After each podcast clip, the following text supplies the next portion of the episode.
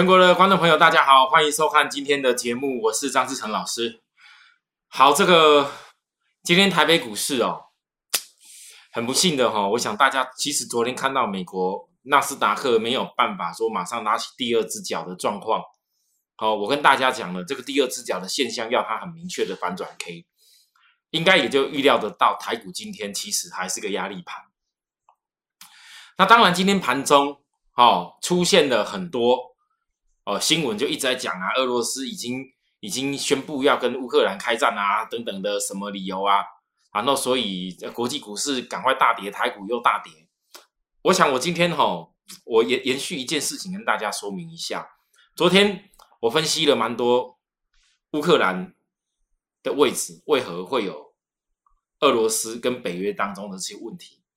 那我今天的一个标题，我其实很明显的告诉大家就是。再来的一个发球权是轮到乌克兰了，好，为什么？各位投资人，我跟大家讲，其实哈，我简单的念一下，我这边有一些资料。现在你们看到的乌克兰乌东那边，现在叫做是顿内茨克人民共和国跟卢甘斯克人民共和国这两个。脱离乌克兰的独立的共和国，其实在二零一四年的四月份啊，二零一四年哦，它就已经大概是脱离乌克兰的，实际的运作几乎都是仰赖在克里姆林宫，就俄罗斯那边在支持运作。只是它目前的国际地图上显示，还是乌克兰东部接壤了两大洲。好，那这个部分呢，要从哪里讲起？要从严格讲，从二零一三年底，因为二零一三年底那时候乌克兰。就已经爆发了亲欧联盟跟跟反俄国的这些所谓的示威游行，哦哦，我我跟大家讲清楚。然后那时候，二零一四年乌克兰的总统因为亲欧联盟的示威运动，哦，然后变成他下台了。所以俄罗斯那时候把那一个活动当作是西方势力支持下的非法政变。并支持乌东分离主义分子去占领地方政府或独立建国。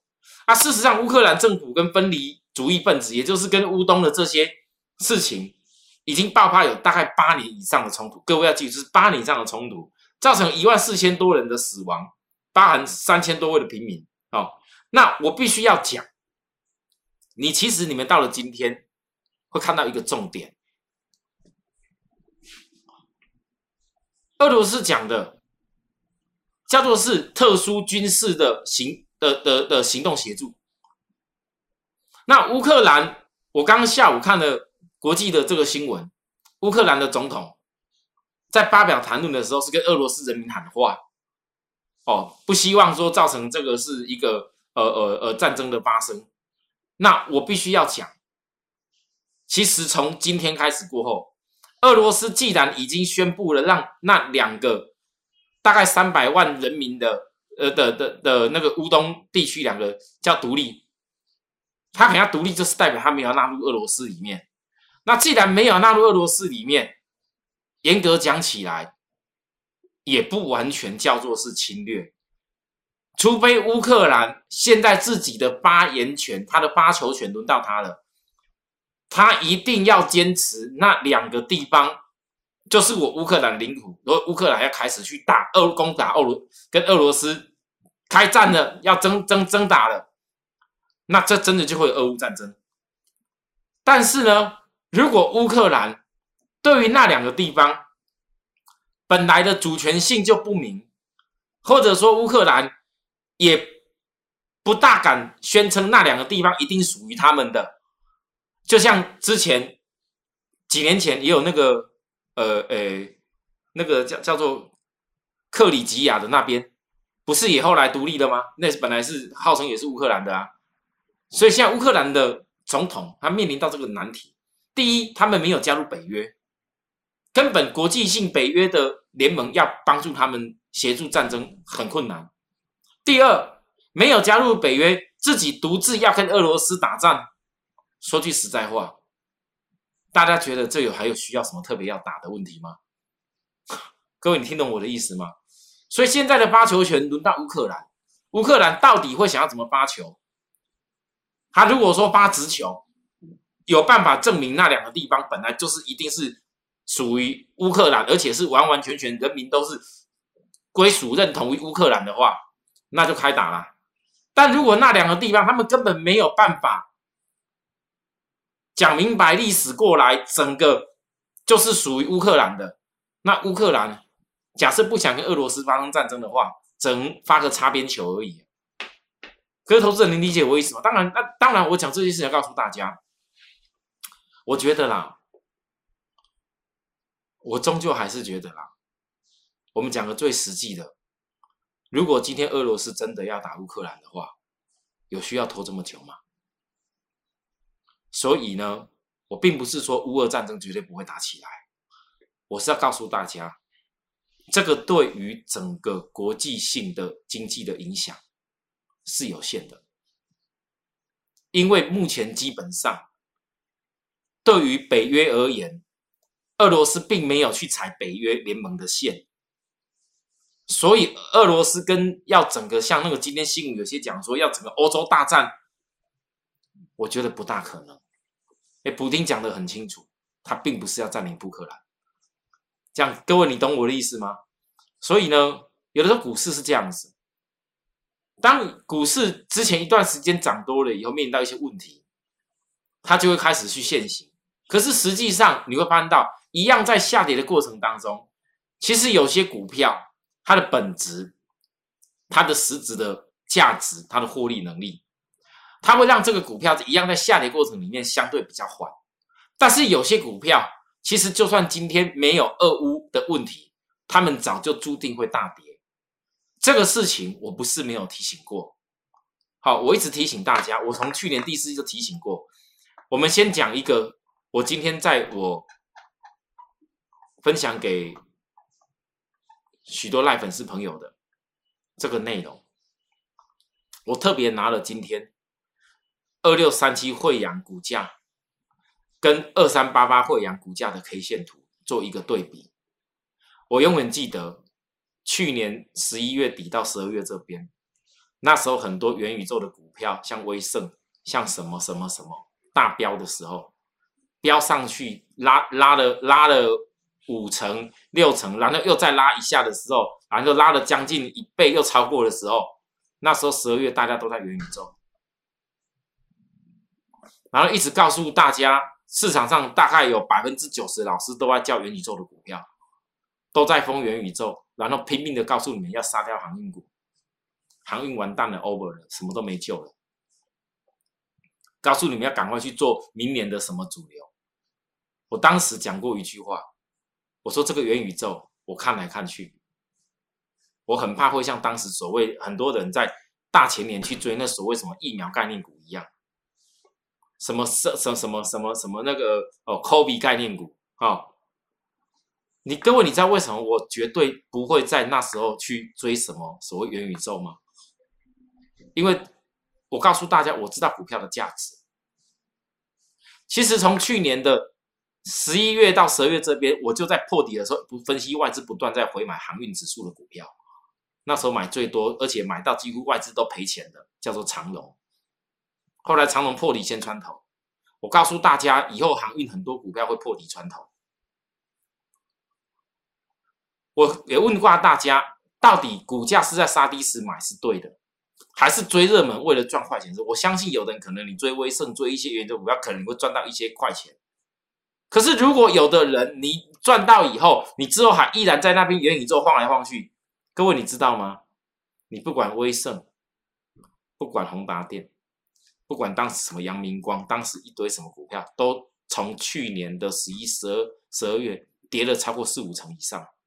现在跌完了没有？我还不知道。为什么？因为你到了今年的三月之前，去年财报公布出来的时候。我问各位，这些元宇宙只要靠用嘴巴讲的，产品不用特别热销，EPS 不用讲出来，就可以支撑股价再涨好几倍吗？所以它终究基本面是要现行，获利能要现行啊。那时候大家看的最烂的航运指数，为什么反而到现在起来？诶，我当时就说了，我绝对不相信去年第四季获利会比前三季好的过程当中，这些股票的股价要杀的比第三季低。现在所有你看得到的所有航运的任何一家公司，哪一个股价不是返回到去年第三季相对高点的的位置？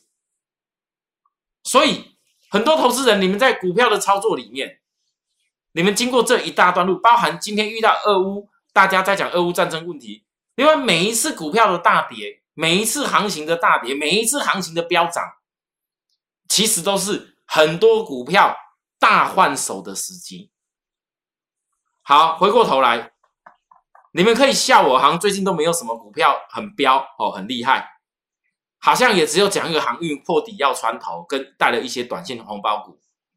我知道很多人你可以笑我这件事情，可是各位你不得否认，我们不要讲那种一辈子在讲空的，每次只要看底就开始跟你恐吓空的，做做空多厉害。我跟各位讲啦，空啦，有很多股票没有空单啦。第二啦，空啦，你如果空一旦哦没有快速的补起来啦，如果你跟你老师的讯息没有马上跟到的话啦，一旦被嘎到的时候，那涨停板嘎住你出都出不掉了，你一赔是赔非常多钱呐。做空短短被做错，然后被嘎死毕业的人，每一年都很多啦。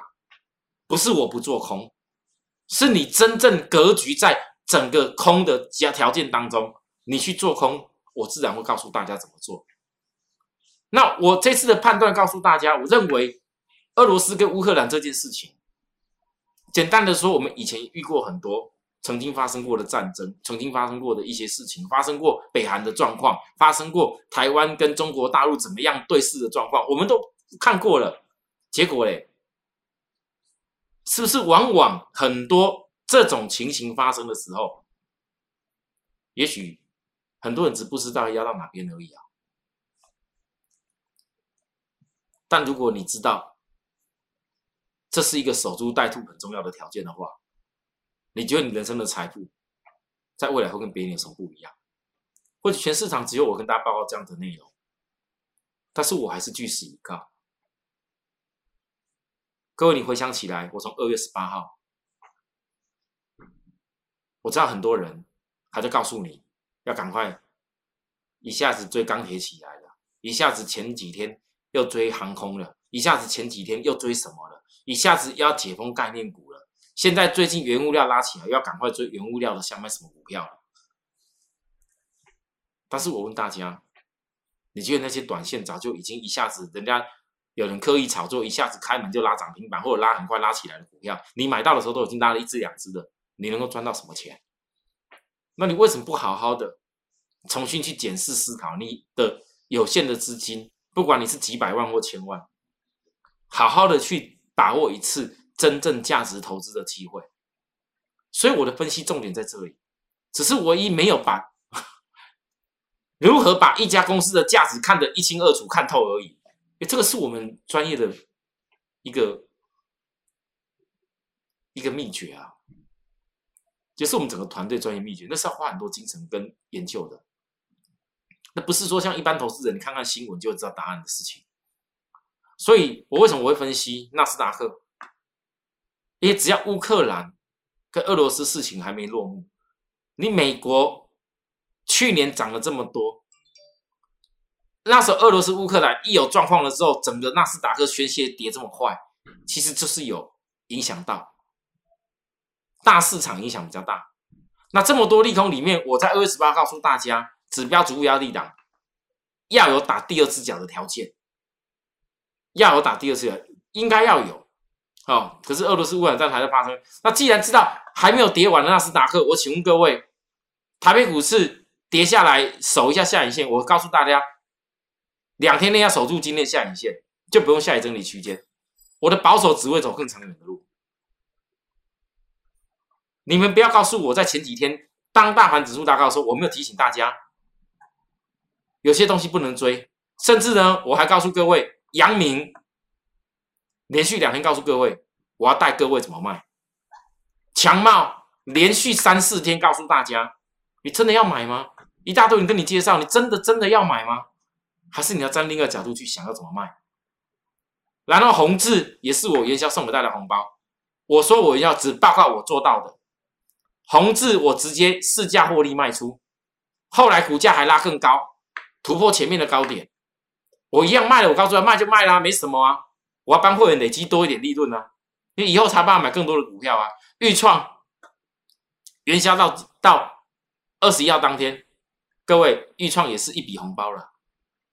我通通告诉各位我是怎么在卖的。好，所以回过头来你看，正因为很清楚的知道。纳斯达克还没完全有办法打脚。第二，台湾受到国际的影响，美国都没有办法振作，台湾独立自己标，不可能。第三，现在纳斯达克昨天打下来，这个有办法形成第二只脚吗？还不一定，好还不一定。昨天只是量缩，你除非今天，除非今天有办法。开低走高，直接拉起来红 K，那就有办法形成第二只脚。那可事实上，我也跟大家讲啊，就算真的纳斯达克赢得指标超卖，如果真纳斯达克没办法打出第二只脚，其实也没什么了。哦，真的也没什么了啦。反正都已经到，大家都新闻都讲说，俄罗俄罗斯跟乌克兰要已经打仗了，对不对？还有更大利空吗？难道 FED 这时候还要强迫的大升息、再升息、升息好多码吗？哦。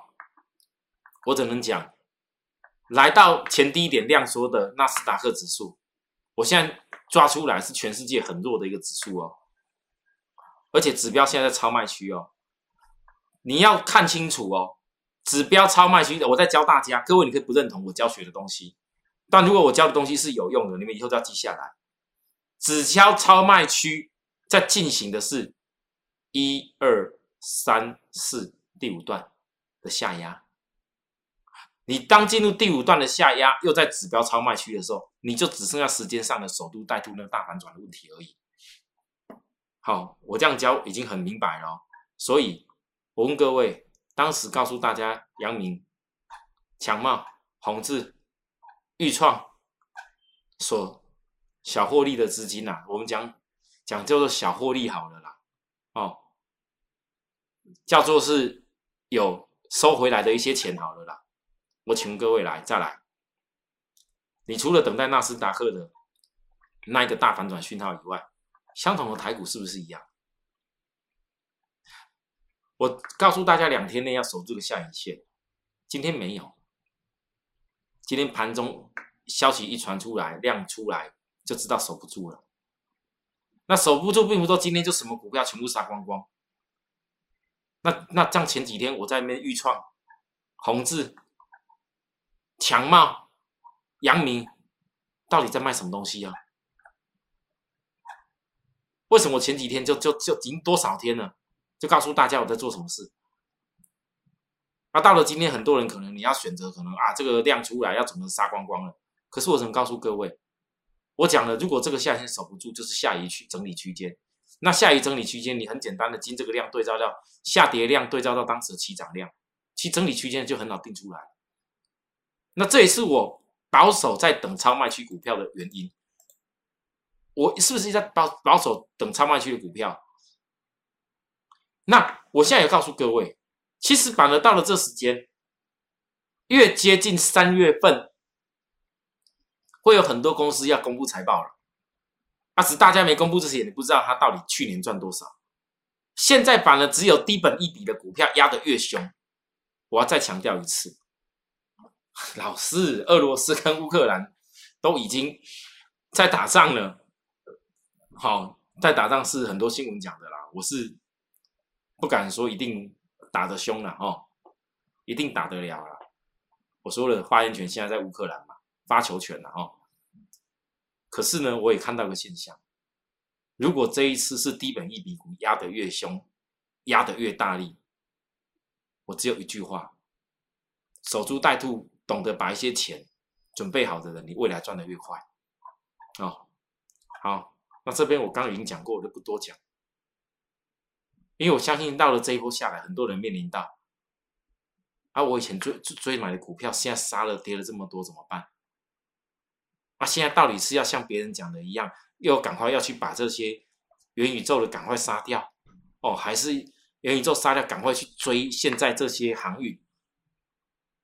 我怎么告诉大家，股票不是你马上卖就一定要马上买，也不是你马上买就一定要卖什么东西，那是个过程。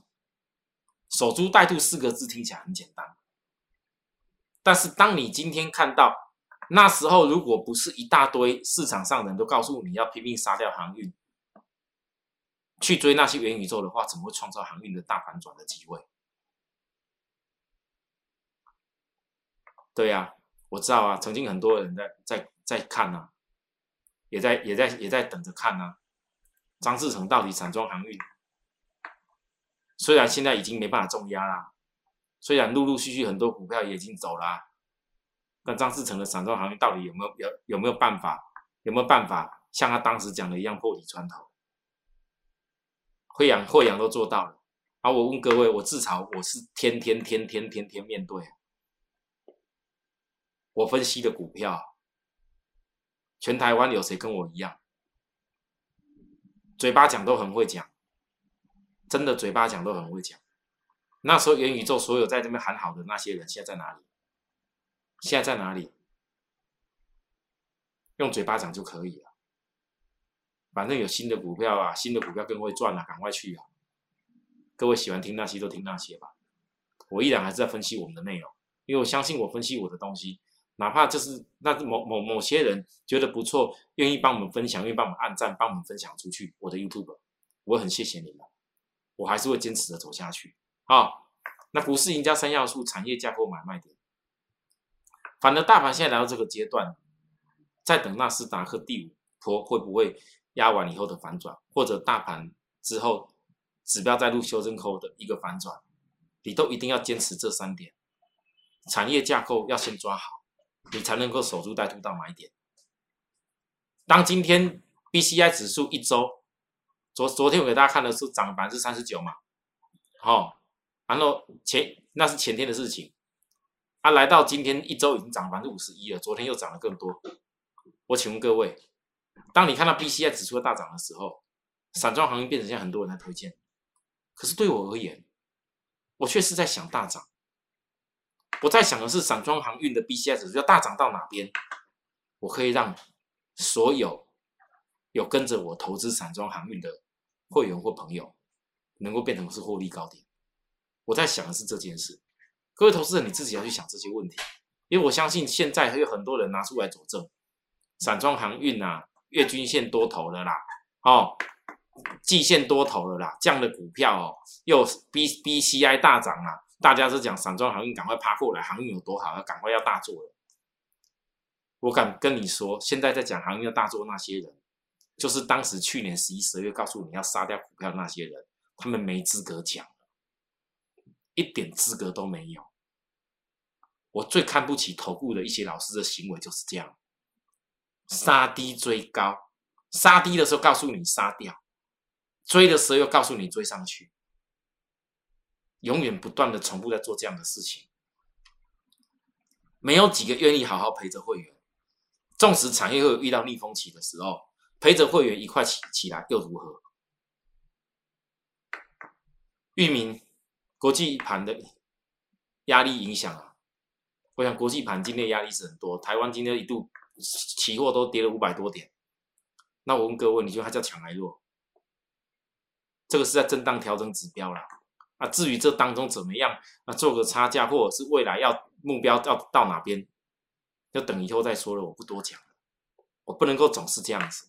每次都电视节目跟大家讲了讲的这么这么明，结果又一大堆人来跟来跟来冲哦，很抱歉，我可能随时会带会员整个全部出光光也不一定，所以你们如果说喜欢在那边冲来冲去的，不知道目标哪边的，请你拜托不要来摸啊！我也呼吁一下其他老师，不要因为你现在可能很多股票没有像我之前哦告诉大家这样子哦，那个杨杨明啦哦。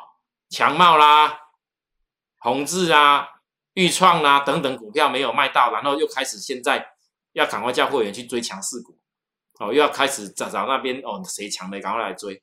我告诉许多观众朋友，当我哪一天我决定航运破底穿头以后，我要整个来找高点卖掉的时候，我一定会躲起来，而且不会告诉大家的。如果你有心想要跟我们完整的做完这些事情，完整的把获利目标做到的话，我是欢迎大家掌握我们的资讯。哦，我电视节目没有义务，也没有必要把这些东西又到时候讲一讲，让其他老师在那边在那边搞来搞去的。哦，我说句实在话，这就是为什么我 Lucy 的电动骑兵一。一直到目前为止，我从几天前再拉起来的时候，我说那时候量不够，因为季线还季线这里还在扣底高，经过扣底高，现在季线逐步要扣底低了。这一波利用国际上这么多因素利空，正好来季线扣底低的震荡压回。我只有一句话，我就是不公开，我一定要让所有守株待兔的人，你守株待兔到完成以后，我们才来全力的大做好不好？好，那至于呢，已经。压回一二三四五六七八九十十一十二，哇，好像是十三周嘞哦。利基电包含联电，现在最多人最爱骂联电哦。联电高点没有，我当时我出的时候没人跟我一样啊，真的，各位你去看，今今年农哎农不是今年今年元月前送给大家第一个圣诞那边的红包就是联电，后来我公开卖了，我告诉大家。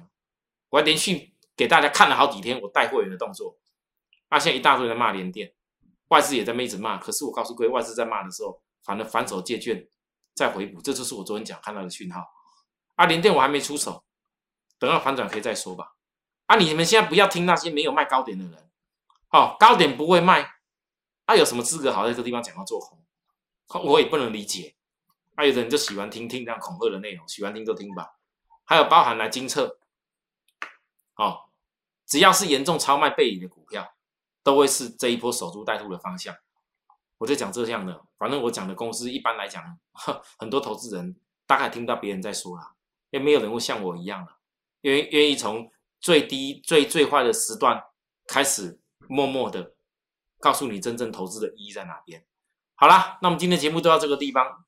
哦，如果有任何需要服务跟探讨的，哦，欢迎来加入扫描，记住扫描我们的那个赖条码。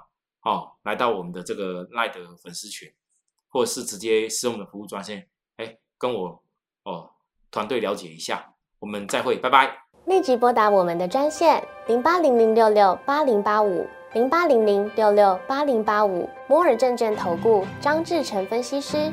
本公司经主管机关核准之营业执照字号为一一零金管投顾新字第零二六号。新贵股票登录条件较上市贵股票宽松，且无每日涨跌幅限制。投资人应审慎评估是否适合投资。本公司与所推介分析之个别有价证券无不当之财务利益关系。本节目资料仅供参考，投资人应独立判断、审慎评估并自负投资风险。